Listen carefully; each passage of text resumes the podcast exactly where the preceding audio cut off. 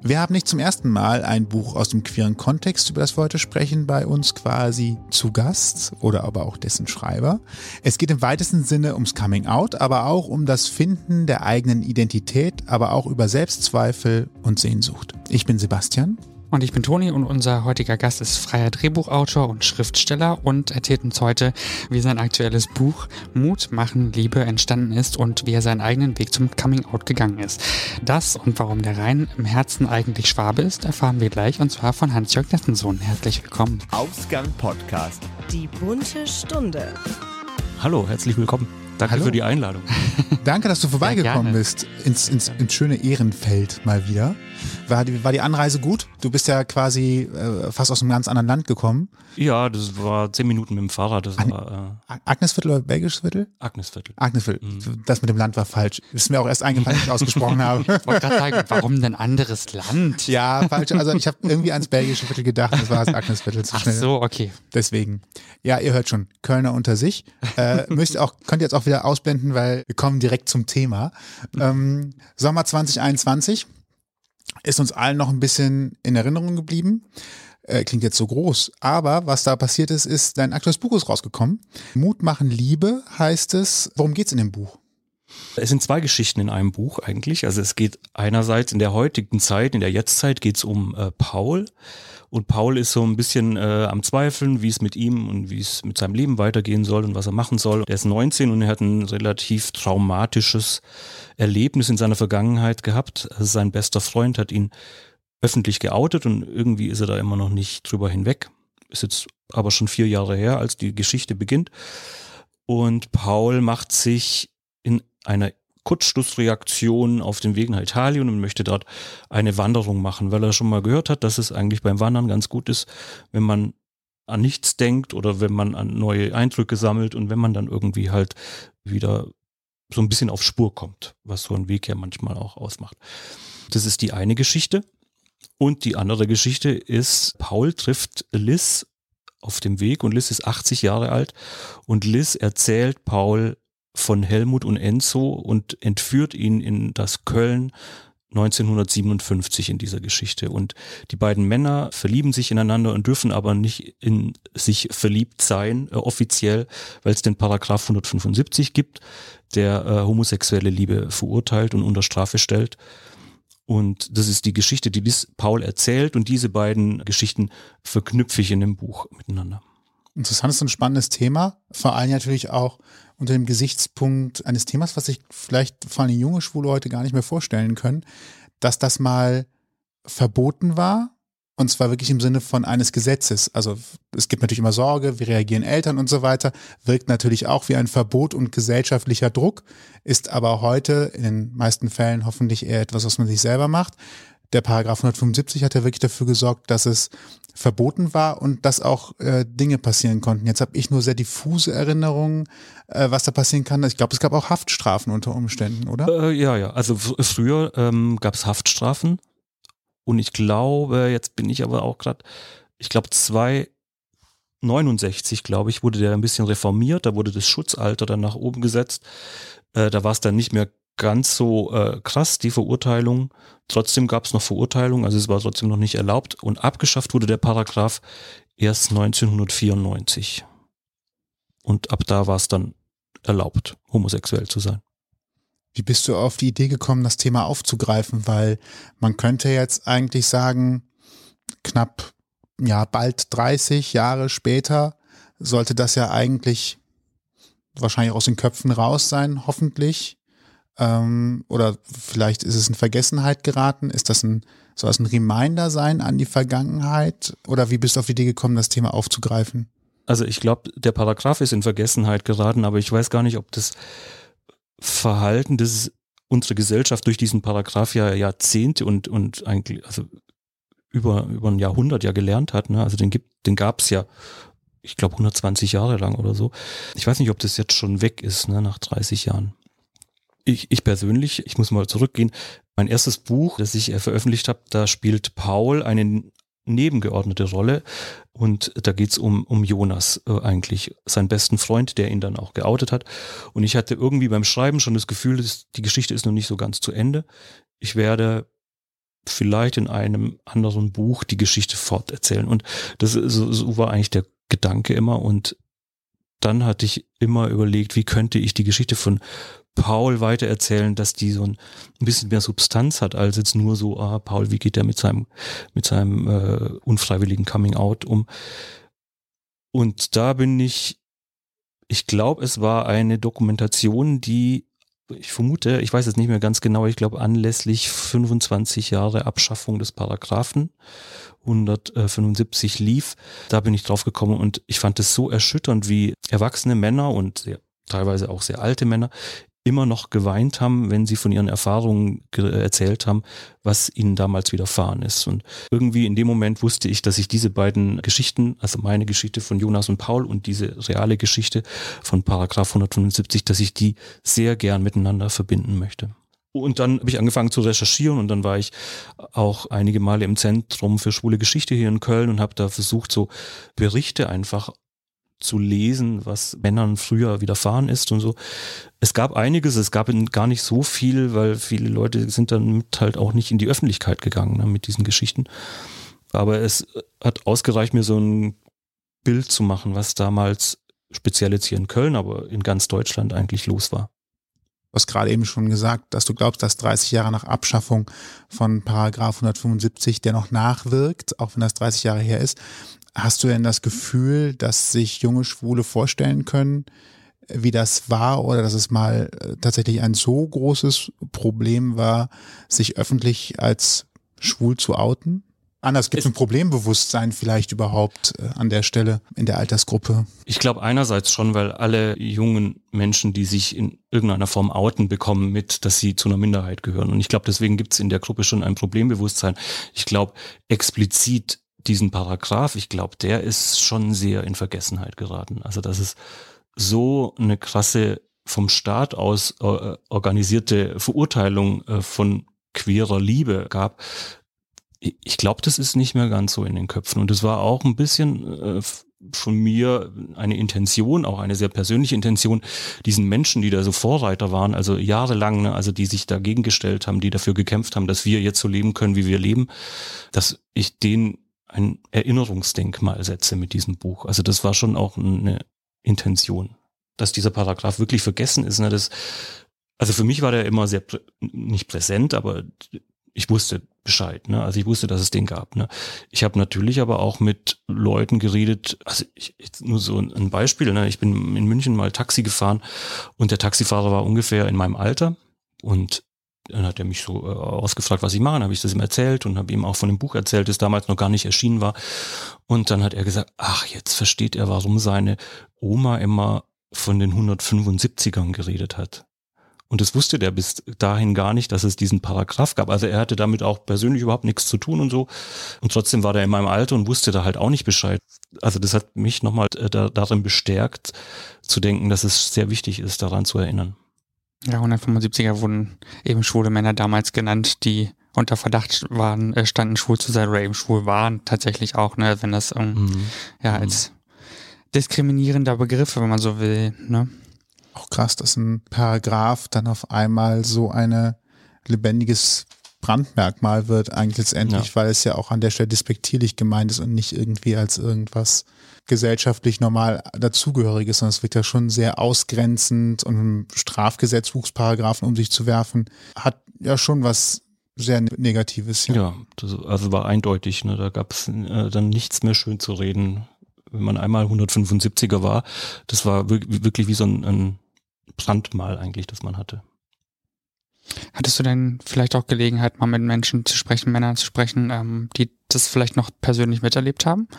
Während ich das geschrieben habe, leider gar nicht. Ne? Also das äh, war schon ein bisschen mein Vorhaben auch und ich hätte das gern gemacht und ich habe es aber das Buch eigentlich im ersten Lockdown geschrieben. Ne? Und da war ich natürlich schon sehr auf mein Büro, auf mein Arbeitszimmer beschränkt. Ich hätte auch noch gern viel mehr in, in gerade in den Archiven, die ich vorher genannt habe, äh, recherchiert und so, aber das ging dann halt alles gar nicht mehr. Aber du hast gesagt, im Vorfeld nicht. Gab es im Nachgang jetzt ein Feedback oder haben sich Menschen bei dir gemeldet und also es gibt Feedback, es gab Rückmeldungen von Männern, die das erlebt haben. Es gab aber auch Rückmeldungen von, von jungen, queeren Menschen, die mir das Feedback gegeben haben, dass es, also so wie der Titel des Buches ist, äh, Mut machen Liebe, dass es ihnen doch tatsächlich viel Mut gemacht hat, diese Geschichte zu lesen. Es hat für diejenigen, die sich vielleicht nicht reinversetzen können, Mut machen äh, im Sinne äh, des Coming Out äh, tatsächlich zu begehen oder auch offen schwul zu leben oder ja, das ist ein sehr vielseitiger Titel. Ne? Darüber können wir doch jetzt direkt mal reden, wenn wir eh schon eingehakt sind in die, in die Frage. Du hast ja schon gesagt gerade so ein bisschen, dass es ein sehr vielschichtiger Titel ist. Also ich meine, es sind drei Worte, ne? drei Worte, die viel, viel verschiedene Bedeutungen für verschiedene Leute haben. Es ist ja nicht so ein Titel, wo man jetzt sagt, das ist jetzt so ein Satz, ne, zum mhm. Beispiel, sondern jedes Wort hat einen Punkt am Ende, was ja auch irgendwie für sich so als Aussage steht. War das von Anfang an für dich äh, schon klar, dass das so in diese Richtung geht? Also für mich war das schon klar, ne? Und es ist auch von meinen Büchern, äh, das, von meinen drei Büchern das einzige Buch, das den Titel behalten durfte vom äh, Verlag aus. Die anderen, also da wurde dann mehr diskutiert im, im Verlag auch und neue Titel äh, gesucht, weil die waren nicht ganz so passend, muss ich ehrlich hinterher zugeben. Aber äh, bei dem, und da war ich schon sehr froh, äh, dass auch die äh, Leute im Verlag dann gesagt haben, ja, das lassen wir so, weil es ist erstens, also Mut machen, Liebe ist erstens auch ein Zitat aus dem Buch, was ich jetzt nicht näher erklären will, es ist ein Zitat. Man kann es wirklich so als einzelne Wörter lesen, so Mut und dann einfach machen und Liebe, also, also einzeln, oder man kann Mut machen, ne? also das so als ein Wort lesen. Und das, äh, also für mich, das sehr viele Bedeutungen, ist sehr interpretativ, der Titel einfach. Und wie bist du dann auf diesen Titel gekommen? Also den hatte ich irgendwie ganz schnell. Am Anfang war es wirklich nur Arbeitstitel und da habe ich überhaupt nicht so richtig dran gedacht. Ich habe meine eine Figur, die äh, aus der historischen Geschichte heißt Helmut und sein italienischer Freund Enzo nennt den immer Elmut. Und das war aber in dem Moment, als ich das geschrieben habe, habe ich das noch gar nicht auf den Titel bezogen, sondern da habe ich gedacht, ah ja krass, da ist ja das Wort auch drin in Helmut und und so äh, hat sich das immer mehr verselbstständigt, dass dieser Titel doch sehr passend ist für dieses Buch. Also das mit dem Mut, was du gerade ansprichst, habe ich auch so im Laufe des Lesens so ein bisschen realisiert und dachte, ach guck mal, da ist doch schon mal ein Zusammenhang. Macht Spaß zu lesen und auch wenn es vielleicht mehr so als Jugendbuch angelegt ist, kann man das auch durchaus als Erwachsener lesen oder als etwas, etwas älterer und sich da durchaus wiederfinden. Wie ist das Buch so überhaupt entstanden? Wie, wie ist so der Prozess des Ganzen vom, von der Idee bis, ja, bis zum fertigen Buch im Endeffekt? Wie läuft das so? Als ich die Idee hatte, oder was ich vorher auch erzählt habe, als ich dann die zweite Geschichte auch hatte, ne, dass ich äh, Jonas Paul weiter erzähle und dass ich den Paragraph 175 einbaue, da habe ich ein Exposé geschrieben, was jetzt im Nachhinein nichts mit diesem Buch zu tun hat. Ne? Und das kann ich meiner Programmleitung beim Verlag auch wirklich nur hoch anrechnen, weil das war wirklich nicht gut. Das war einfach ein Exposé, wo alles Mögliche drin war, damit es spannend klingt, ne? aber es hat halt nichts mit diesem Buch, das jetzt hier vorliegt, äh, zu tun. Dann habe ich das noch überarbeitet und auch mir, also dann habe ich es ein bisschen reifen lassen. Würde mal sagen, bis ich dann angefangen habe zu schreiben, ging dann drei Monate nochmal vorbei. Und da habe ich es dann halt auch reifen lassen und dann habe ich irgendwie da, in, schon während ich da so unbewusst, bewusst immer nachgedacht habe, wie es denn sein könnte oder wie, wie ich anfange. Und hat sich so die äh, Geschichte eigentlich so ein bisschen mehr rauskristallisiert, wie es jetzt im Endeffekt ist. Also, dass der Paul diese ältere Frau auf dem Weg durch Italien trifft und wie sich Helmut und Enzo kennenlernen in Köln damals und, und dass es dieses Jahr 1957 überhaupt war und so. Also, dass ich da zurück bin. Ich hätte ja auch irgendwie 60 machen können oder so, wäre ja noch näher an, an der Jetztzeit einfach oder an mir. Aber ähm, also das war halt, das waren lauter so Entscheidungen, die so nach und nach, teilweise bewusst, teilweise unbewusst so gefallen sind. Und dann habe ich angefangen zu schreiben und dann kam der Lockdown und dann äh, war ja eh nichts mehr. Und dann habe ich relativ viel geschrieben und dieses Buch hat mich auch, weil ich da natürlich dann in Gedanken auch sehr viel reisen konnte durch Italien und so, stark über diese, durch diese Lockdown-Zeit getragen. Mhm. Also das Schreiben war eigentlich ein Glück, dass ich das schreiben konnte in der Zeit. Hast du einen Bezug zu Italien besonderen, also als Urlaubsziel oder warum ist es Italien geworden? Das war auch so eher was Intuitives, also äh, gar nicht. Klar, ich war früher, äh, also ich, ich komme ja ursprünglich vom Bodensee und wir waren da häufiger dann mal in Italien, also weil es ja nicht so weit weg ist dann. Aber jetzt, dass ich da einen wahnsinnigen Bezug habe, eigentlich nicht. Aber äh, diese Gastarbeitergeschichte, die da ja auch mitspielt, so ein bisschen, weil der Enzo, der ist italienischer Gastarbeiter, der nach Köln kommt, die habe ich schon auch in meiner Kindheit so erlebt, weil am Bodensee auch sehr viele italienische Gastarbeiter gelebt haben und, und immer noch leben und, und auch Freunde sind von mir. Und deswegen war da schon ein Bezug da.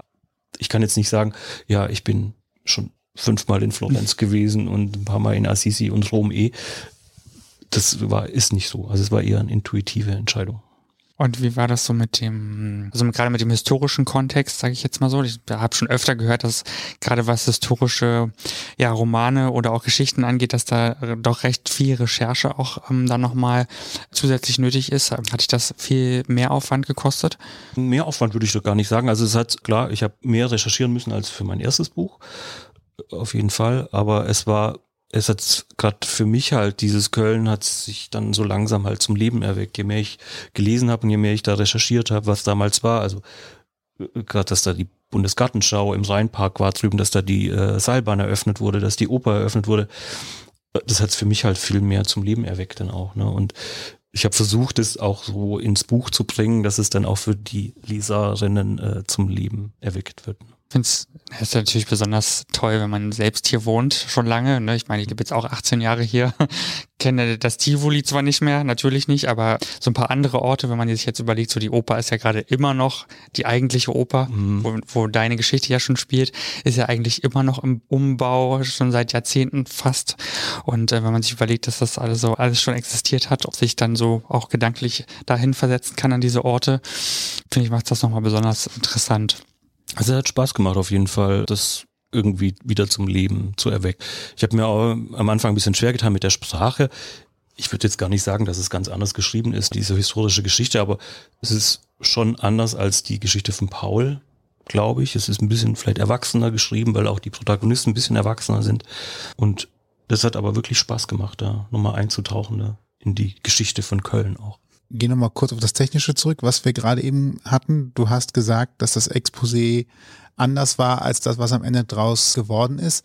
Wann ist denn so der Moment als Autor, wo man quasi die Hosen runterlassen muss und vielleicht schon so ein erstes Feedback gibt? War das wirklich, als du, ich nenne es mal, den ersten fertigen Entwurf geschrieben hattest? Oder nicht Entwurf, sondern das erste fertige Manuskript?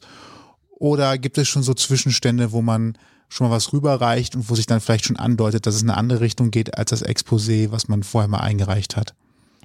Nee, das war schon relativ früh. Also ich habe das Exposé eingereicht und dann hat meine Programmleiterin positiv darauf reagiert und hat aber gesagt, ach, da könntest du vielleicht noch mal ein bisschen überlegen. Ne? Nicht, dass es so ähnlich wird wie das erste Buch. Das erste Buch ist so eine Art Road-Movie, ne? drei Jugendliche fahren nach Mallorca, was sich jetzt lustiger anhört, als es im Endeffekt ist. aber äh, und das Exposé war eigentlich auch so ein bisschen Road Moviker, ne? also so, oder Roadtrippiger, so. Und da war auch der, der Jonas, der jetzt im, in dem jetzigen Buch nur sporadisch per SMS vorkommt, der war da mit von der Partie, also der ist mit äh, Paul dahin und die hatten da noch ein ganz anderes Verhältnis zueinander, auch in dem Exposé. Also da waren die, glaube ich, ich möchte jetzt nicht lügen, aber ich glaube, die waren da gerade noch ein Paar oder so. Also das war alles anders. Ne? Und und ich war dann, kurz vor dem Lockdown, war ich pilgern in Portugal. Und da hatte ich sehr viel Zeit, ja, was ja auch das Pilgern so mit sich bringt, drüber nachzudenken und wie das, wie die Geschichte dann aussehen könnte. Und da ist mir das eines Nachts einfach eingefallen. Da habe ich gedacht, ja, ich kann es ja genauso machen, wie ich es jetzt gerade erlebe. Also der Paul geht wie ich irgendwo hin zum Wandern und trifft dort auf jemanden, Frau in dem Fall, die ihm die Geschichte dann erzählt. Ne? Und und so konnte ich halt so ein bisschen was von mir und meinen Erlebnissen dann doch wieder in diese Geschichte äh, rüberbringen, was es natürlich mir als Autor dann doch ein bisschen leichter macht oder schöner, ne, wenn ich da so eigene Erfahrungen einbringen kann. Jetzt hast du ja schon mehrmals gesagt, dass deine Protagonisten durch die Bücher wechseln und aber unterschiedliche Schwerpunkte bekommen. Hast du schon für die nächsten Bücher geplant, quasi die Clique größer werden zu lassen oder alle noch etwas weiter aufleben zu lassen? Also das klingt Moment, ja schon äh, gerade so nach. Du, du erschaffst dir so eine große, große Kölner Clique. also im Moment bin ich erst noch am Geschichten suchen. Ich, äh, ich bin mir noch nicht sicher. Für mich war die Geschichte so ein bisschen abgeschlossen. Ich habe jetzt aber schon auch Feedback bekommen, dass manche würden gern wissen, äh, wie es mit den beiden jetzt doch noch weitergeht. Also ich fand das Ende hier gar nicht so offen, habe aber Feedback bekommen, dass das Ende sehr offen ist hier. Und jetzt kann ich mir mal überlegen, was ich draus mache, ob ich es ähm, weiter erzähle oder nicht. Bin mir gerade selber noch nicht ganz sicher. Jedes Wochenende ist ein Partywochenende, alles Mögliche kann passieren. und dann kommen halt auch neue Leute rein, geht ja auch. Mhm. du musst ja Fortsetzungen auch ja, immer mit ein paar, ein paar neue Leute bräuchte es schon. ja, klingt doch gut. Wir leben ja heute in so einer digitalen Welt, wo ja eigentlich äh, gefühlt, man ja auch manchmal gar nicht weiß, wann so auf, auf Instagram zum Beispiel unterwegs ist, wer davon ist eigentlich echt, wer gibt eigentlich nur vor, echt zu sein. Äh, manche bauen nur Geschichten, um wahrgenommen zu werden. Dann gibt's auch sogar komplette Kunst-Accounts, die Geschichten nachbilden. Ich glaube, es gab auch geschichtliche Accounts in den letzten Jahren, die ab und zu mal versucht haben, zeithistorische Geschichten nachzuerzählen. Ist in dieser aktuellen digitalen Zeit das Buch und das Erzählen von Geschichten in Papierform, ist das bei jungen Leuten noch ein Thema? Also jetzt gerade auch, weil dieses Buch unter anderem das Jugendsegment natürlich bedient. Ähm, sind Bücher noch etwas, was von jungen Leuten gelesen wird? Ja, das ist eine sehr gute Frage. Da habe ich auch noch keine Antwort drauf gefunden. Also ich würde jetzt gern mit größter äh, Überzeugung sagen, ja klar, aber ich, ich weiß es nicht. Ich, ich merke selber, dass ich viel weniger lese als früher, weil diese ganzen digital, digitalen Medien, Handy, ich sitze am Rechner den ganzen Tag, Streaming-Angebote, also alles, was es halt gibt, ne? die rauben mir schon auch sehr viel Zeit und ich muss mich bewusst für ein Buch entscheiden. Ne? Und ich habe es ja noch so gelernt. Ne? Also ich habe ja noch Bücher also waren ja noch äh, in meiner Kindheit so mehr oder weniger das einzige Medium. Und ich kann mir halt vorstellen, dass äh, junge Menschen, die jetzt aufwachsen mit diesen ganzen digitalen Möglichkeiten, das Buch wirklich noch also äh, entdecken müssen. Ich glaube, dass Geschichten wichtig sind, sonst hätte ich dieses Buch auch nicht geschrieben oder die anderen Bücher nicht. Ich glaube, wenn Menschen sich auf ein Buch einlassen, können sie da wahnsinnig viel draus ziehen. Also jetzt, aus meinen Büchern natürlich auch, aber aus Büchern allgemein. Aber es ist halt ein bisschen Arbeit. Ne? Auf der anderen Seite, wenn ich an einem Samstagmittag zu einer großen Buchhandlung in der Kölner Innenstadt gehe, dann habe ich natürlich schon so das Gefühl, dass trotz Pandemiebestimmungen der Laden rappelvoll ist und die Leute alle mit einem Buch. Äh, Bücher an sich, glaube ich, äh, auf jeden Fall. Ne? Also, weil vorher deine Frage ja so auf Jugendliche, so, Jugendliche zielte, ne? bezogen ne? ist. Da bin ich mir unsicher. Bücher an sich, glaube ich, also da habe hab ich jetzt auch keine Bedenken, dass das gerade irgendwie auf dem absteigenden Ast ist. Ich glaube eher nicht. Ne? Glaube ich auch nicht. Also von ich habe mir das Lesen wieder so ein bisschen angeeignet hab immer gern gelesen eigentlich, aber auch jahrelang dann nicht. Und jetzt wieder mittlerweile. Und am liebsten auch auf immer noch Papier. und wenn ich jetzt mal so durch den Buchladen gehe, habe ich genau den gleichen Eindruck wie du, Sibi, dass das Buch nicht aussterben wird weiterhin. Und ich glaube auch, dass das nicht vom, vom E-Book überholt wurde was ja mhm. auch lange Zeit eine, so eine Annahme war, ne? dass das E-Book das dann doch überholen könnte. Und ich glaube, es gibt auch im Jugendsegment sicherlich gewisse AutorInnen, die dann so wirklich äh, Erfolgsreihen haben und dann gibt's halt andere ich denke, das hängt immer ganz davon ab, was erzählt wird. Queere Geschichten sind ja sicherlich e-, eher was noch Spitzeres und da erreicht man jetzt nicht die ganze Zielgruppe der Jugendlichen. Vielleicht das ist immer so die Frage, ne, wie, wie groß die Aufmerksamkeit da ist, glaube ich auch. Ich glaube, und, und das weiß ich auch, das belegen ja auch Zahlen, ne? also es gibt auch Pandemiegewinner ne? und Kinderbücher gehören da eindeutig dazu und Jugendbuchreihen gehören da auch dazu es wurde viel gekauft und es wurde eventuell dann auch viel gelesen. Vielleicht wurde auch nur viel gekauft und nicht so viel gelesen. Ich, das weiß ich nicht. Ne? Ich bin da, ich bin da relativ optimistisch, dass das, was gekauft wird, auch gelesen wird. Mhm. Aber am Ende des Tages sind das Fragen, die sich übrigens jeder Medienmachende stellt.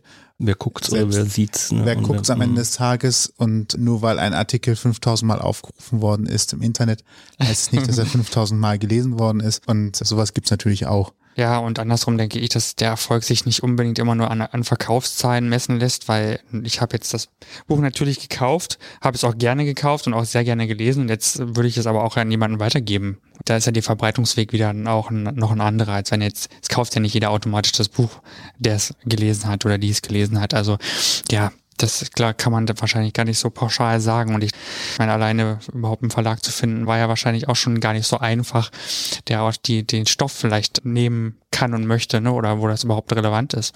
Wie war, wie war das bei dir? Hast du da relativ leichten Zugang gehabt oder war das verhandlungsrelevant, ähm, sage ich mal? Also ich habe von meinem ersten Buch, ich habe relativ schnell eine Agentin gefunden und das ist halt schon der erste Schritt. Vorher wusste ich das auch nicht. Ich wusste gar nicht, dass es Agenten und Agentinnen gibt, Literaturagentinnen. Das habe ich natürlich erst, als ich dann ein Manuskript fertig hatte, habe ich dann mich so ein bisschen bemüht und habe gedacht, ja, das geht ja wirklich nur darüber und es ist auch so. Und zum Glück hatte ich meine Agentin recht schnell gefunden und die hat es dann angeboten. Und ehrlich, da muss ich ehrlicherweise sagen, es ging ungefähr, ich glaube, von meinem ersten Gespräch mit meiner Agentin bis zum Verlag, der zugesagt hat, der Überreuter Verlag, ging das ein halbes Jahr, was jetzt, wie viele Verlage da angeschrieben wurden oder angefragt wurden, die dann abgelehnt haben, das kann ich äh, ehrlich gesagt gar nicht beantworten. Aber ein halbes Jahr oder, oder überhaupt ein Jahr. Ich habe angefangen im Februar und im Februar habe ich eine Zusage bekommen das ist schon relativ schnell. Also da hatte ich echt großes Glück, dass da mein erstes Buch dann so schnell untergekommen ist. Und dann kam halt das zweite und jetzt das dritte. Also das waren jetzt so drei Bücher in Folge. Und ja, da bin ich schon sehr glücklich drüber, dass das geklappt hat. Mach mal wieder einen Bogen von der Realität ins äh, Fiktionale. Du hast gerade eben schon verraten, dass das Pilgern zum Beispiel im Buch und in der Realität jetzt kein Zufall sind, sondern dass quasi deine Pilgerreise durch Spanien durchaus Portugal. Äh, Portugal. Portugal war Portugal, Nach ja. Spanien, nach Spanien, ja, aber stimmt nee, schon. Nee, nee, nee, ja, mm, Ist ja, ich will hier. mein Gott, alles das Gleiche. Ja, Köln, Düsseldorf, alles das Gleiche, ich weiß. Deswegen bin ich da so ein bisschen vorsichtig, wenn man sowas vertauscht. Da gibt es ganz schnell auch Menschen, die sich wahrscheinlich auf den Schlips getreten fühlen. Das wollte ich natürlich vermeiden. Bei einer Pilgerreise, die du persönlich hattest, hattest du eine Vorlage dazu, es auch ins Buch zu übernehmen. Gibt es noch mehr Dinge, die so quasi ja leicht autobiografisch sind oder wo du Parallelen zu deinem Leben ziehst, die du mit in den Büchern unterbringst oder untergebracht hast eher? Also äh, jetzt so ganz, so ganz platt nicht. Also in meinem ersten Buch, da äh, verschwindet ein kleines Kind. Die Schwester von, von Jonas verschwindet da und sowas ist in meinem Leben nicht passiert. Ne? Das ist wirklich fiktional.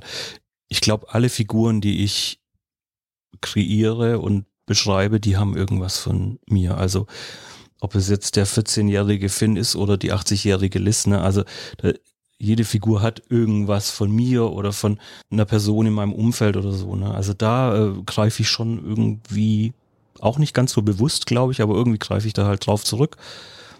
Aber so jetzt außer der Pilgerreise, so richtige Handlungsstränge sind jetzt eigentlich nicht aus meinem Leben. Köln. Genau, Köln, Köln, aber auch damals, da war ich noch nicht, 1957 war ich noch nicht dabei. Ja, aber wo du es gerade noch beschreibst, habe ich mir ein bisschen Lust, nochmal äh, historisches Köln mir anzugucken, weil ich tatsächlich, glaube ich, die Erinnerung daran, wie ich den Rheinpark heute sehe und wie er damals war, als er neu angelegt worden ist, sind, glaube ich, nochmal zwei verschiedene. Ja, auch da gibt's ganz wunderschöne Fotos. Man denkt ja. Filme auch. Mhm. Ich glaube, ich habe auf, auf YouTube wird einem manchmal so Ja, das Köln von früher in koloriert nochmal äh, Pfeil geboten. auch das Parkcafé, das jetzt ja irgendwie auch schon wieder seit zehn Jahren renoviert wird. Äh, das war so toll damals. Und vielleicht wird's ja bald wieder toll. Das alte Opernhaus sah auch sehr schön aus, was natürlich von uns keiner mehr mitbekommen hat, aber ne, das ursprüngliche in der Am Innenstadt. Rudolfplatz. ne? Ja, ja, ja, genau. Und ja, heute steht da ein, äh, ich möchte sagen, äh, ja, ein, ein viereckiger Klotz, der auch noch leider denkmalgeschützt ist. Mhm. Also, naja, Das Hotel? ja. Ja, wir Ja. haben dafür einen neuen vierkigen Klotz auf die andere Straßenseite gesetzt, der mindestens genauso schön ist. so, genug Äh, lokalkritischer wir hier Chlorid. wir wollten ja hier keinen köln-kritischen äh, Podcast aufzeichnen.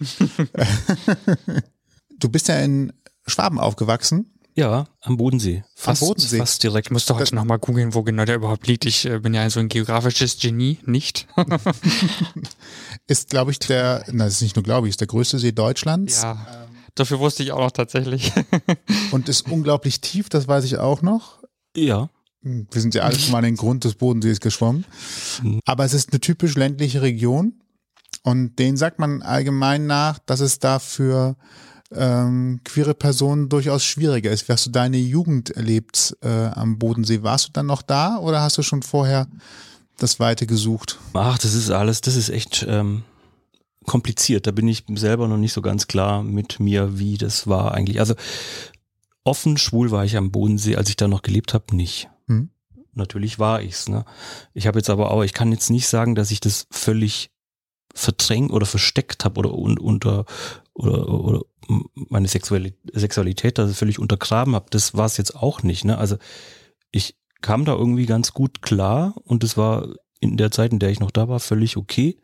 Aber ich glaube schon auch, dass diese Umgebung dazu geführt hat, dass ich mich eher später als früher geoutet habe. Der Grund war wahrscheinlich, dass das einfach auch da völlig undenkbar war, dass man irgendwas anderes ist als mit 20 verheiratet und fünf Kindern auf dem Arm? Es gab jetzt in meinem Fall dann auch schwule äh, Männer in, in, meinem, in meiner Umgebung, sage ich jetzt mal so. Äh, und äh, das, das war schon jetzt nicht so versteckt, dass, also nicht so völlig, völlig versteckt, wie, wie, wie es jetzt vielleicht im Film gezeigt werden würde oder so. Es gehörte da irgendwie auch noch nicht so richtig dazu und auch nicht so richtig zu meinem damaligen Leben. Also ich kann es wirklich heute gar nicht mehr so richtig sagen, habe ich das bewusst unterdrückt oder war es mir einfach erst später klar. Das, das ist, äh, also das, die Frage stelle ich mir tatsächlich selber häufig und bin da auch noch nicht so richtig zu einer Antwort gekommen. Also ich glaube, hätte ich jetzt, wäre ich in Köln aufgewachsen, wäre das anders gelaufen, glaube ich jetzt mal so. Aber ich kann es halt nicht sagen, ne, weil ich da aufgewachsen bin. Insofern auch gut, dass es keine negativen Erfahrungen gibt oder keine negativen Erinnerungen, was ja auch schon mal viel wert ist. Nee, nee wirklich. Wenn man also sich den Freiraum dazu nehmen konnte, so zu sein, wie man sich fühlt, äh, ohne jetzt einen Namen dahinter zu schreiben, was es dann ist, halte ich jetzt auch nicht für irgendwas Schlimmes, oder? Nee, das war auch wirklich alles in Ordnung. Also ich habe mich da, glaube ich, auch nicht so wahnsinnig verstellt. Jetzt so. Also ich war halt so, wie ich bin und damals war. Wenn ich jetzt von heute auf den jüngeren Mann damals gucken würde, würde ich wahrscheinlich schon sagen, aha. Aber damals war mir das halt irgendwie nicht klar oder auch nicht, vielleicht auch nicht so wichtig. Ich weiß es nicht. Also irgendwie, ich kann es nicht so genau sagen. Ich muss gerade äh, überlegen, wie es wie es bei mir so war. Aber ja, ich komme auch von einem kleinen Ort, deswegen. Am Zweifelsfall äh, wäre ja auch da wieder, äh, muss alles einen Namen haben, muss man sich nicht einfach nur wohlfühlen und macht dann das, wonach einem ist. Das stimmt. Dann ist alles gut. Es ist nur wahrscheinlich etwas, was man gar nicht erwarten würde, dass man das vielleicht schon auch zu anderen Zeiten schon hatte. So als Gedankengang, weil es ja etwas, worauf man ja heute eher aktiver hinarbeitet. Es gibt auch äh, richtige Influencer in der Richtung. So, äh, wir, mh, kennen, ja. wir kennen da eine auf TikTok, die halt auch letztes Mal Just for Fun Video gemacht hat, dann so in einem Müttergespräch gesagt hat, hier, die Sophie, die hat jetzt einen neuen Freund und dann antwortet die andere Mutter, was? Sie hat sich als heterosexuell geoutet? mein Gott, wie ist es denn? ja. Und äh, um mal die Situation so ein bisschen zu spiegeln und versuchen, Normalität in eine andere, also einfach Normalität herzustellen im Sinne von, es kann doch einfach in alle Richtungen schön sein und muss man das jetzt in irgendeiner Art und Weise groß, mhm. groß droppen und hat versucht natürlich mit diesem krassen Gegenbeispiel zu zeigen, ist nicht eigentlich egal. Das stimmt, aber es ist halt auch ganz gut zu zeigen oder ja jetzt auch zu, zu hören, zu zeigen, dass ähm, es auch andere Zeiten gab, wo man vielleicht nicht so viele Möglichkeiten hatte. Ne? Und ich meine, wenn wir, wir sind auf kleinen Orten, vielleicht in kleinen Orten groß geworden, wo ja dann auch kein Zugang zu großartigen, ja, zu anderen äh, queeren Menschen wahrscheinlich äh, dann war, wenn, ne, so, wenn das überhaupt schon, mein queer, das, den Begriff gab es damals. Also zu meiner Zeit gab es den noch nicht und zu deiner wahrscheinlich dann auch nicht. Nee. Schweige dann vielleicht schwul und lesbisch, keine Ahnung. Und es ist ja immer noch wichtig, finde ich zumindestens auch, ja, für andere Jüngere heute zu wissen, dass eben nicht alles immer so war, wie es jetzt vielleicht ist, vielleicht vermeintlich heute leichter als damals, sondern dass eben ganz viele Menschen, und das wird ja auch in deinem Buch deutlich, dass eben ganz viele Menschen diesen Weg erstmal ebnen mussten und durch sehr viel Scheiße auch, Entschuldigung, dass ich das jetzt so sage, aber durch sehr viel Scheiße gehen mussten, durch sehr viel dunkle Zeiten gehen mussten, leider Gottes, ne? Wie es ja auch der 175er dann eben angedeutet hat oder eben auch ex natürlich explizit auch war, dass das eben diesen Weg eben vor uns dreien auch schon ganz viele Menschen geebnet haben. Und das finde ich, sollte man nicht vergessen. Und deswegen finde ich es auch sehr, sehr gut, dass du das in deiner Geschichte aufgegriffen hast und dass das da auch nochmal so einen kleinen geschichtlichen einen äh, Kontext kriegt und äh, da so in einer Episode von vielen verschiedenen, die es wahrscheinlich damals auch gab, eben erzählt wird, wie das für die Männer, Menschen, Männer war, war oder vielleicht für einige war, leider Gottes, ne, was ja nicht unbedingt schön ist. So, mhm. dass man heute auf jeden Fall glücklich oder zufrieden sein kann und sollte mit dem, was, was es gibt. Du bist ja irgendwann vom Bodensee weg. Studium in Thüringen. Ja, durch Deutschland. Äh, genau. Ja, äh, sozusagen. Volo in München, was ja auch so, also jetzt mal so Bodensee etwas ruhiger, Thüringen, wo genau warst du da? Äh, Ilmenau hieß es, das ist so bei Erfurt eine kleine Stadt. Technische Universität? Ja, ganz ne? genau. Ja, deswegen kenne ich Ilmenau, weil es da ein Freund hinverschlagen hatte äh, zum, zum Studium. Die Wohnungen waren günstig. Das ist wohl wahr, ja. Ähm, Es war noch ruhiger als am Bodensee. tatsächlich. Ja, naja. Und nochmal Tatsächlich, ja. und noch mal ganz andere Menschen, ne? Also ich glaube, das ist ja schon mal wahrscheinlich so das Erste, man, man kommt vom Bodensee weg und hat erstmal einen anderen Schlag Mensch da. Und es ist trotzdem mehr ländlich. Wie, was, wie war der Umschwung? Ich, ich kann es jetzt im Nachgang gar nicht mehr sagen, was ich weiß. Ich, äh, dass also dieses sehr dörfliche Studium, also äh, Ilmenau ist wirklich eine Kleinstadt. Ich kann es gar nicht sagen. Damals hatte das, glaube ich, ein paar tausend Einwohner und ein paar tausend Studenten. Also das hielt sich so die Waage. Ich habe dadurch wahnsinnig gute Studienfreunde und Freundinnen gefunden. Und mit denen habe ich heute noch Kontakt. Und ich äh, kenne in meinem Umfeld wenige, die mit ihren Studienfreundinnen noch Kontakt haben. Ne? Und ich glaube, das lag einfach daran, dass wir uns da halt dann irgendwie gefunden haben und dann auch nicht mehr loslassen wollten, weil wir sonst irgendwie da sehr allein gewesen wären. Trotzdem hast du Ilmenau verlassen und bist dann noch für ein Volo nach München. Das muss aber Kulturschock gewesen sein, oder? Ich war äh, zwischen, während dem Studium auch mal in, in Köln und habe da bei Verbotene Liebe gearbeitet, so äh, für ein Praktikum. Bin dann nach München, ab auch für ein Praktikum und fand München da aber so toll irgendwie, dass ich dachte, nach dem Studium gehe ich nach München. Und dann war ich da, glaube zwei Jahre oder so. Es war auch schön. Also es war lustig. Das war wirklich eine sehr lustige Zeit. Ich war, glaube ich, in meinem Leben noch nie so blank wie nach diesen zwei Jahren München. da ist mir wirklich zum ersten Mal, glaube ich, die EC-Karte eingezogen worden und da war kein Geld mehr drauf, weil ich da, also da war irgendwie alles. Ich habe zu wenig verdient. Das Leben war viel zu teuer, aber es war sehr lustig. Ist ja auch schön. Klug war Wenn man das nicht, sagen aber zu können. gut. Ja. mhm. Und von da aus ging es nach Köln oder Äh, hast du genau. Umwege gemacht? Nee, dann, dann bin ich nach Köln. Äh, Erst habe ich dann in Düsseldorf gearbeitet, habe aber in Köln schon gewohnt und äh, ja, genau, bin jetzt in, seit 16 Jahren, glaube ich, fast in Köln. So verschlägt's alle in die kleine Rheinmetropole. Das hat uns alle irgendwie hier gehalten, ne? ja, gehalten oder hingebracht. Interessanterweise, ja. Aus vielen verschiedenen Gründen. Mhm. Und was hat Köln so für dich so lebens- und vielleicht auch liebenswert gemacht? Also ich habe mich hier dann wirklich so, wenn, wenn ich die ganzen Umzüge jetzt betrachte, ich habe mich hier wirklich sehr schnell und zum ersten Mal eigentlich so richtig zu Hause gefühlt. Also klar, München war eher so, das hört sich komisch an, aber für mich war das, äh, glaubt mir niemand, ne? aber das war damals äh, halt echt viel Party. Ne? Also und in, in Köln, obwohl jetzt Köln eher die Partymetropole ist als München, das war eher dann direkt so ein Zuhause, weil ich glaube, die Leute halt so sind, wie sie sind. Und die Freunde, die ich kennengelernt habe und so, die sind halt wirklich jetzt Freunde und Familie geworden. Und das ist halt echt das Schöne an Köln. Und ich glaube auch, ich bin ein bisschen bewusst nach Köln. Ich, vielleicht äh, äh, interpretiere ich da auch zu viel rein. Aber ich glaube, vom Bodensee kommend, ne, äh, ist es schon ein Kulturschock nach Köln zu kommen. Weil ich würde jetzt Menschen vom Bodensee wirklich nichts Böses wollen und äh, die sind freundlich und alles, aber die sind jetzt so offen oder lassen schnell andere Leute in ihr Leben, das ist es jetzt nicht. Ne? Also das, äh, sind, glaube ich, andere Menschen in Deutschland offener als äh, da unten. Und ich glaube, ich habe mir das bewusst ausgesucht, damit ich ein bisschen das mitbekomme. Ne? Also auch wenn es mich manchmal wahnsinnig macht, dieses er hält noch immer Jodje Jange und ja, äh, trink eine mit und was es halt alles gibt, ne? denke ich mir, das ist schon genau richtig, dass ich hier bin, sonst wäre ich vielleicht auch so ein bisschen so eher so für mich und dann immer, also bin ich ja eh schon durch, mein, durch meine Arbeit und so und brauche ich manchmal, glaube ich, so ein bisschen von außen den Reiz, doch wieder auf Leute zuzugehen oder Leute auf mich zugehen lassen zu können, zu dürfen. So. Arbeit ist auch ein gutes Stichwort. Du arbeitest freiberuflich. Schriftsteller haben wir schon ziemlich gut mitbekommen. Wie ähm, muss man sich so deinen Tagesablauf vorstellen? Und vor allen Dingen viel wichtiger, das heißt ja, dass du wahrscheinlich äh, immer gucken musst, welchen Job man dann macht. Also wie ist zum Beispiel das mit einem Buch? Bekommt man da ein regelmäßiges Monatsgehalt als Abschlag vorweg? Oder gibt's dann erst was, wenn die Bücher verkauft werden? Oder gibt's hinterher einen Anteil, wenn die Bücher verkauft werden? Wie muss man sich sowas vorstellen? Das ist ein sehr trauriges Kapitel. Oh. Äh, nee. Können wir Aber weiterblättern? Passt aber zum Thema Buch. so ist es bei mir. Ich würde mal sagen, das ist bei den meisten Autoren so oder Autorinnen so. Ich habe ein- eine Vorschusszahlung bekommen Mhm. für äh, ab Vertragunterschrift die Hälfte und für äh, Abgabe des Manuskripts die andere Hälfte.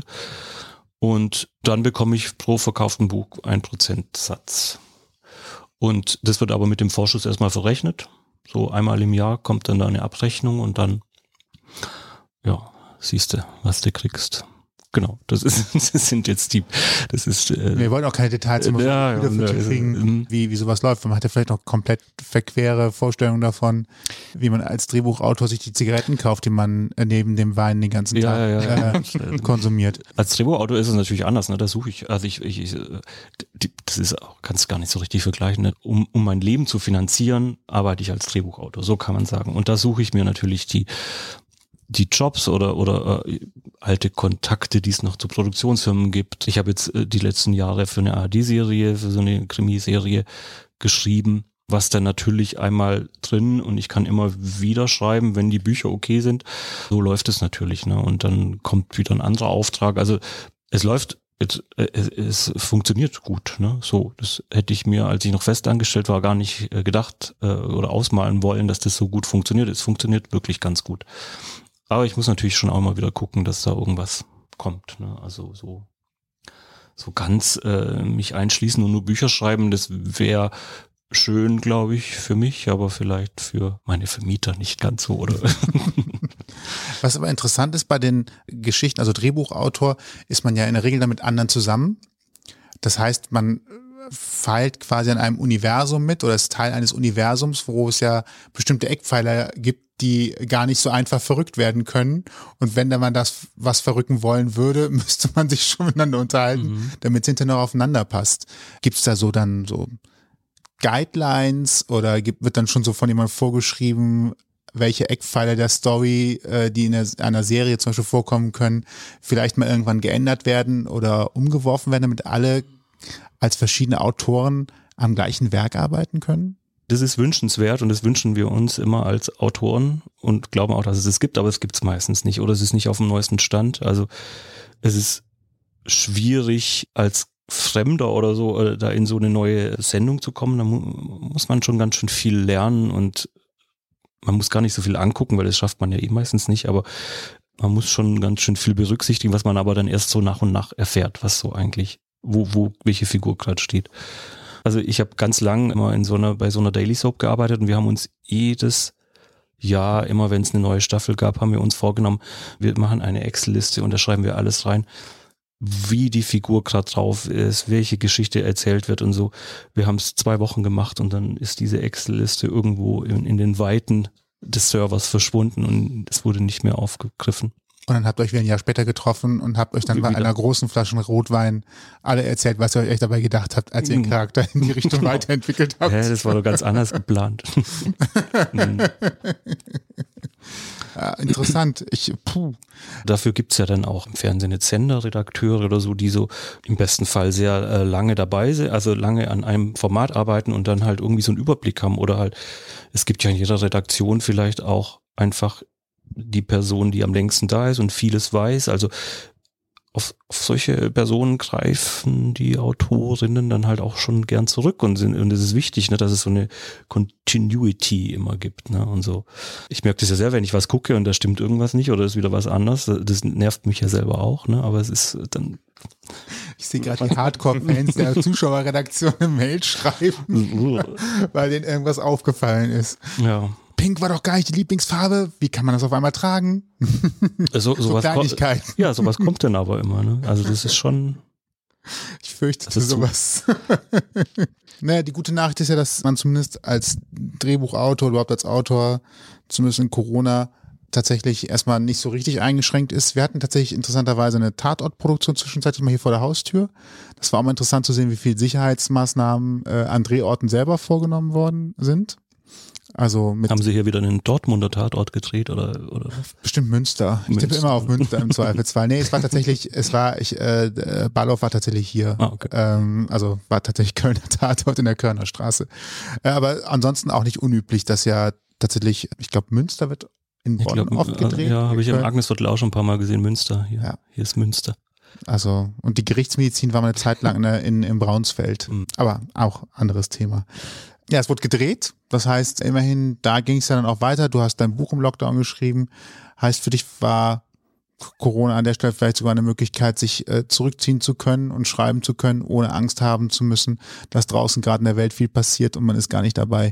Ja, also ich war froh, dass es dieses Buch schon gab, im, also im An, ganz im Anfang, weil ich, ich glaube, ich wäre jetzt keiner der derjenigen gewesen, die gesagt haben, wow, äh, es ist passiert gerade nichts, wir stehen alle still und meine Kreativität, die die blüht aber.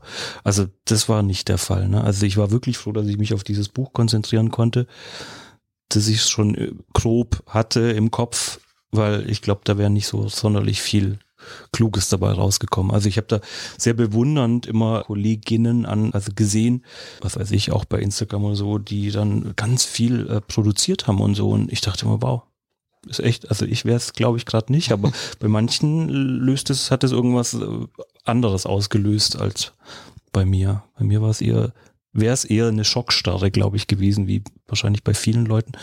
Aber ich hatte ja, wie gesagt, das Buch, das hat mich da über vieles hinweg gerettet.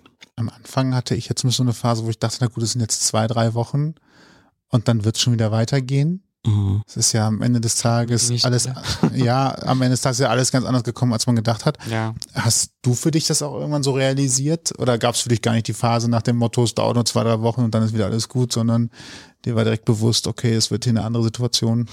Nee, ich hatte da auch, ich habe da den, also der Weitblick fehlte mir völlig. Im Februar 2020 war ich noch pilgern und ich habe da sehr wenig Nachrichten gelesen fast keine.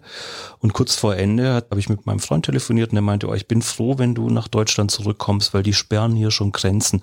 Und ich bin so aus allen Wolken gefallen, weil, also Grenzen sperren, also das ist ja, gut, jetzt ist es mittlerweile eher wieder so im, im Sprachgebrauch drin, aber das war halt, war überhaupt nicht in meiner Welt vorhanden. Ne? Und äh, da habe ich dann erstmal kapiert und auch noch da nicht kapiert, was da auf uns zukommt. Und dann bin ich nach Hause geflogen und da waren schon die ersten Leute mit Mundschutz im Flugzeug. Und ich dachte nur, also die stellen, also wirklich übertreiben die es jetzt nicht so langsam. Ne? Und also ja, klar, jetzt gehe ich äh, nicht mehr ohne Mundschutz aus dem Haus. Ne? Und ich habe das nicht, also ich habe es wirklich nicht kommen sehen, also nie, überhaupt ansatzweise kapiert. Lang nicht, glaube ich. Mhm. Ich glaube, es geht uns allen so an der Stelle. Nee, wir haben erstmal noch alle ein bisschen geschunkelt im Februar 2020, ne? Und dann. ja, da gab es ja nur Kostüme, die hier so Corona-mäßig. Ja, äh, da versuchten noch einige Leute relativ lustig zu sein. Ich war schon so ein bisschen, hm. Also ja, über ein paar Sachen kann man Witze machen. Das ist jetzt gerade so, hm, zu nah an der Realität. Da fange ich dann schon an, so ein bisschen kritisch zu gucken. Ich hab, äh, Im ähm 2019, das war irgendwie so ein Jahr, da war so viel, also da war ganz viel los, ne, so, so Termine und Wochenendtermine und so. Und da habe ich irgendwann habe ich angefangen, auch Freunden gegenüber immer zu sagen, keine Termine 2020. Keine Termine 2020. Und anders ich muss mir das heute noch anhören. Du bist schuld, weil du das immer gesagt hast, hatten wir gar keine Termine mehr. Und zwar alle. Wir alle nicht. Weil ne? du es gesagt hast, hatten genau. wir alle keine Termine mehr. Erstmal war das ganz angenehm, fand ich. Mhm. Aber naja, gut, irgendwann verkümmert der Kopf auch so ein bisschen, finde ich, wenn man dann so gar keine Kontakte hat oder weiß ich nicht, ich bin sehr kulturell interessiert und wenn man dann das zweite Jahr schon nicht ins Theater geht oder irgendwas anderes, Konzerte erlebt oder sowas, das äh, finde ich ist, also das merkt man dann schon jetzt so. Jetzt gerade geht's ja, jetzt, was haben wir jetzt, ähm, Ende März 2022, äh, nur um das mal kurz einzuordnen, jetzt geht's ja hoffentlich endlich wieder weiter. Ne, losgegangen ist es ja schon wieder, aber es geht jetzt hoffentlich auch weiter irgendwie, so wie es jetzt vielleicht ist oder größer. Und da merkt man schon, also ich habe jetzt schon gemerkt, so, boah, das hat, hat mir schon ganz schön gefehlt. Also einfach mal so Kultur erleben, wieder so ein bisschen etwas in sich aufnehmen, mit Menschen in, in einem Raum sein, ist ja immer noch so ein bisschen komisch, finde ich so, ne, wenn es mehrere sind. Also viele, wie es jetzt im Theater war zum Beispiel. Das, ähm, ja, das ist interessant, wie sich das wieder so entwickelt und ich glaube, das wird vielleicht auch einfach wieder so eine Gewöhnungssache werden, dass man das wieder so macht. Mhm. Aber es dauert echt, ne? Also ich, also egal was, ob in Kneipen gehen, was jetzt ja auch wieder möglich ist eigentlich, glaube ich. Mhm. Ohne, ne? Also war ich ja auch schon äh, und auch Theater und so. Im ersten Moment ist es immer komisch, ne? Du kommst da rein ja. und also mir geht's so, ne? Ich check immer erst ab, ne? Oh, ist aber voll. Oh, hier, hier ist viel los, ne? Oder hier ist es aber komische Luft. Und das äh, nervt mich selber eigentlich so, ne? Ich hoffe, das geht irgendwie jetzt auch im Laufe des Frühjahrs äh, weg. Also im Theater geht es für mich tatsächlich am Anfang ja. Aber wenn dann das Ganze läuft, ist alles entspannt. Hm, Ja, es geht Wo es mich aber nervt tatsächlich, und vielleicht werde ich aber auch einfach nur alt, Flohmärkte.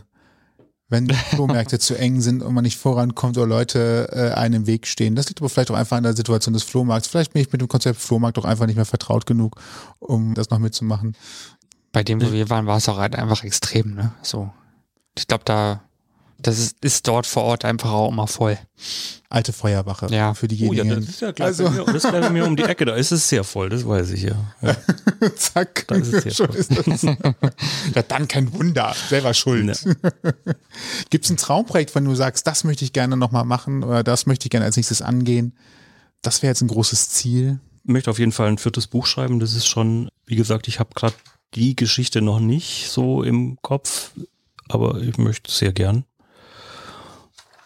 Und fürs, also wenn, wenn ich jetzt mal Drehbuch, ne, das ist wirklich sehr trivial, ne, aber und ich guck's ehrlich gesagt auch gar nicht. Ich weiß gar nicht, warum das so in mir drin ist, aber ich würde so gern mal fürs Traumschiff ein Drehbuch schreiben. Ja, ist doch nett. Weil ich immer denke, das ist, äh, ich weiß auch nicht. Ich, nee, ich, ich denke da eigentlich gar nichts. Ne? Vielleicht denk, wenn ich denken würde, würde ich es vielleicht nicht wollen, aber irgendwie ist es so ein Projekt, das ich irgendwie nochmal machen möchte, glaube ich, solange es das gibt. Mit Silbereisen als Kapitän oder doch Harald Schmidt? Harald Schmidt ist gar nicht Kapitän, wenn überhaupt wenn er da ist, ist er irgendwas anderes, ne? Ich glaube, der war mal kurzzeitig irgendwie, irgendwie Ja, der Crewmitglied auf jeden Fall. Hm. Keine Ahnung. Ich habe, glaube ich, noch nie ein ganzes Traumschiff gesehen, deswegen weiß ich das nicht so, Ich kann's- aber Das ist auch das, das ist das Komische, ne, dass ich mir das auch ganz selten angucke. Aber irgendwie denke ich da immer, ach, guck mal. da- Aber die haben bestimmt ein Storyboard.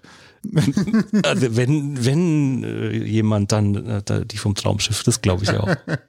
Apropos Storyboard und Film und so weiter. Warte, jetzt muss ich mal ganz genau reingucken, nicht, dass ich mich vertue. Und dieses verdammte Leben geht einfach weiter. Das soll auch äh, verfilmt werden.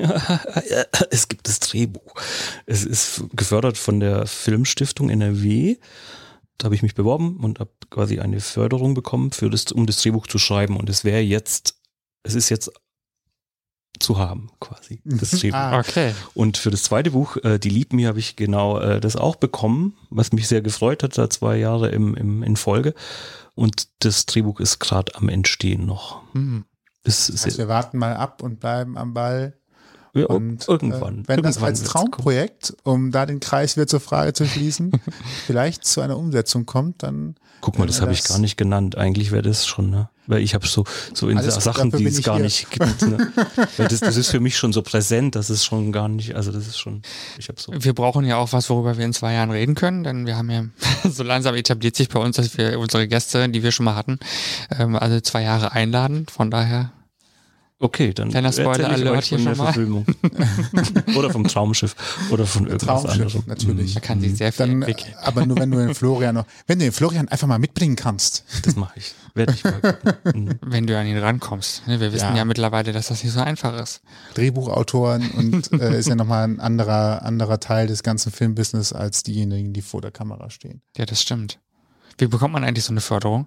Was muss man dafür tun? Also bei mir war es so halt, ich habe also ein, ein richtiges, äh, aus dem Buch oder aus dem ersten und aus dem zweiten Buch dann ein richtiges Treatment geschrieben und dann muss man äh, so ein paar, also Vita muss man ein, Mhm. einreichen und wie, wie man sich das vorstellt, das Projekt und so. Also wirklich, da gibt's halt so Form, Formulare, die man ausfüllen muss und ein paar Regularien, die man einhalten muss und dann kann man das einreichen und wird eventuell ausgewählt. Das ist, also bei mir hat's jetzt zwei Mal geklappt. Also wie schwierig das ist, das zu bekommen, kann ich jetzt gar nicht sagen, weil ich es nur zweimal versucht habe. Und es hat zweimal geklappt. Vielleicht ist es total einfach und ich freue mich einfach so, aber vielleicht ist es auch voll schwierig und es war sehr viel Glück. Das kann auch sein. Ich weiß.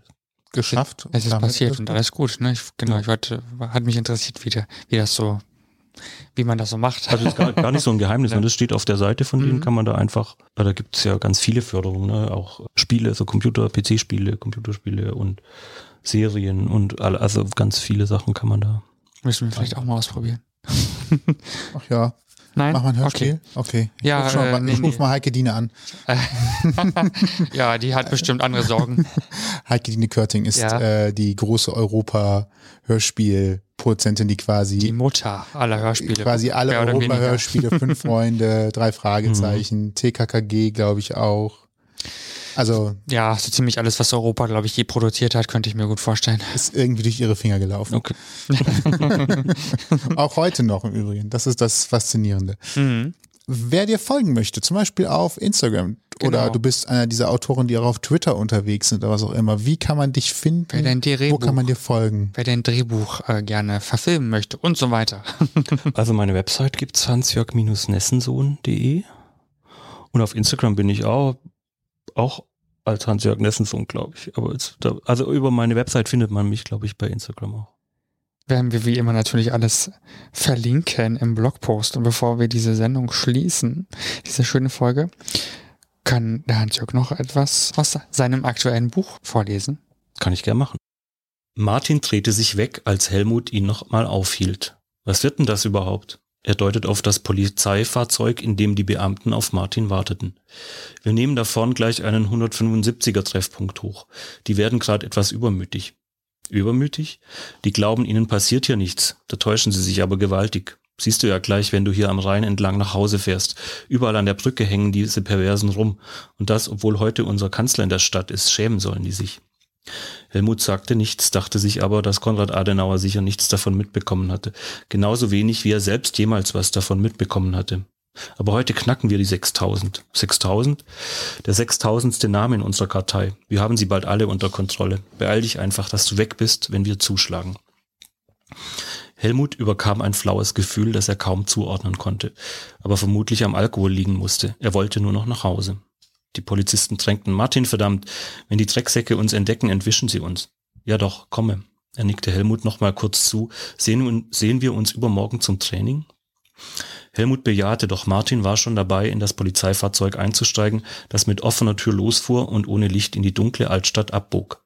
Helmut schaute ihnen hinterher und musste an die Männer denken, die gleich bestraft werden würden, weil sie nicht der Norm entsprachen oder, wie Jutta gesagt hatte, die eben anders liebten als ein Großteil der Gesellschaft.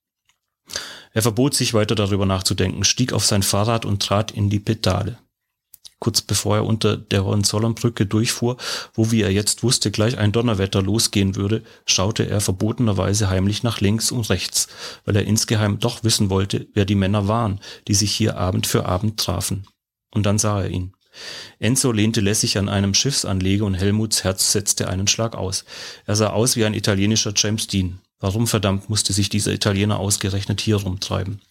Helmut schaute schnell wieder weg. Es ging ihn nichts an. Er ging ihn nichts an. Was dieser Kerl hier tat, war ganz allein seine Sache. Und die der Polizei. Er hatte damit nichts zu tun. Er war nur auf dem Weg nach Hause. Dort würde er sich ins Bett legen und von seiner Hochzeit träumen, wie es sich gehörte. Und von ihm wie jede verdammte Nacht. Der Alkohol ließ Helmut derart ruckartig abbremsen, dass er trotz seines Tempos noch vor Enzo zum Stehen kam. Du musst hier verschwinden. Enzo zuckte vor Schreck zusammen, fing sich aber schnell wieder. Elmut, nichts Elmut, verschwinde. Enzos Freude überstrahlte alles. Habe gehofft, dich hier zu finden. Helmut wollte das nicht hören. Das ist verboten hier, verstanden? Hau, ha- hau ab hier. Ist alles voller Polizei. Du kommst ins Gefängnis. Gefängnis. Mach doch gar nichts, warte nur auf dich, weil du mich nicht mehr abgeholt hast abends, feierabends. Er lachte ihn an. Und wie? Helmut wich wie damals im Park seinen Augen aus und entschied sich, ihn, ein, ihn einfach stehen zu lassen. Enzo wollte nicht kapieren, dass er in Gefahr war, und er war garantiert nicht derjenige, der ihm das schon zum zweiten Mal verständlich machen musste. Vergiss es. Doch bevor er wieder auf sein Rad aufspringen und diesen verflixten Augen entfliehen konnte, sah er das Blaulicht an den Brückentürmen flackern. Sie kamen, und es wirkte fast so, als würden sie von allen Seiten auf den geheimen Treffpunkt zustürmen. Sogar Enzo erschrak und sein Lächeln verschwand.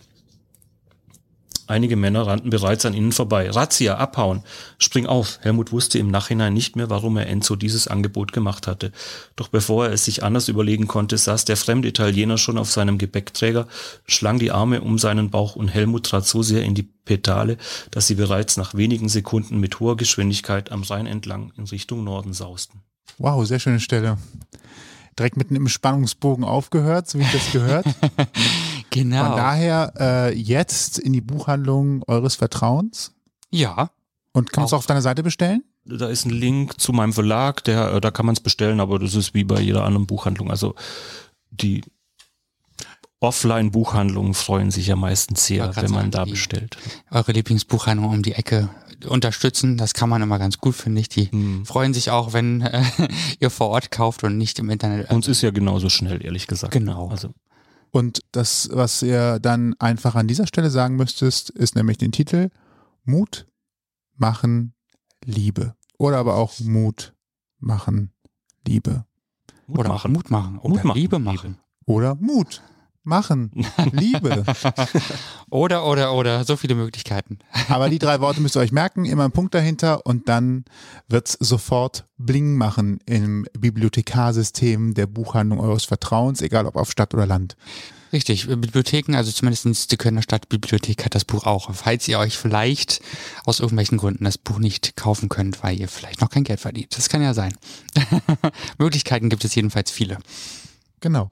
Und falls euch diese Folge gefallen hat und ihr mehr hören wollt, dann findet ihr uns in allen bekannten Streamingdiensten und überall da, wo es Podcasts gibt. Wir freuen uns, wenn ihr uns abonniert. Das ist kostenlos und hilft uns, äh, in eurem Podcast-Feed sichtbarer zu werden. Außerdem verpasst ihr dann keine weiteren Folgen mehr. Und wenn ihr Feedback habt, schreibt uns über mail.ausgangpodcast.de. Alle Infos zu dieser Folge könnt ihr auch nochmal im Blogpost nachlesen. Den findet ihr auf ausgangpodcast.de. So ist es. Und uns bleibt nur noch zu sagen, ich bin Toni. Und ich bin Sebastian. Und vielen lieben Dank, Hans-Jörg, für deine Zeit und diesen schönen Einblick in dein Autorendasein. danke euch. Bis in zwei Jahren dann. bis genau, in zwei bis in zwei Jahren. Und euch, wie immer, viel Spaß beim Bügeln, Kochen oder was ihr gerade sonst noch so macht. ja, und natürlich viel Spaß beim Lesen. Genau. bis zum nächsten Mal. Bis dann. Ciao. Tschüss. Ihr habt Themenvorschläge, möchtet zu Gast sein oder habt Feedback, meldet euch per Facebook, Twitter, Instagram oder E-Mail bei uns. Alle Möglichkeiten und Adressen findet ihr auf ausgangpodcast.de.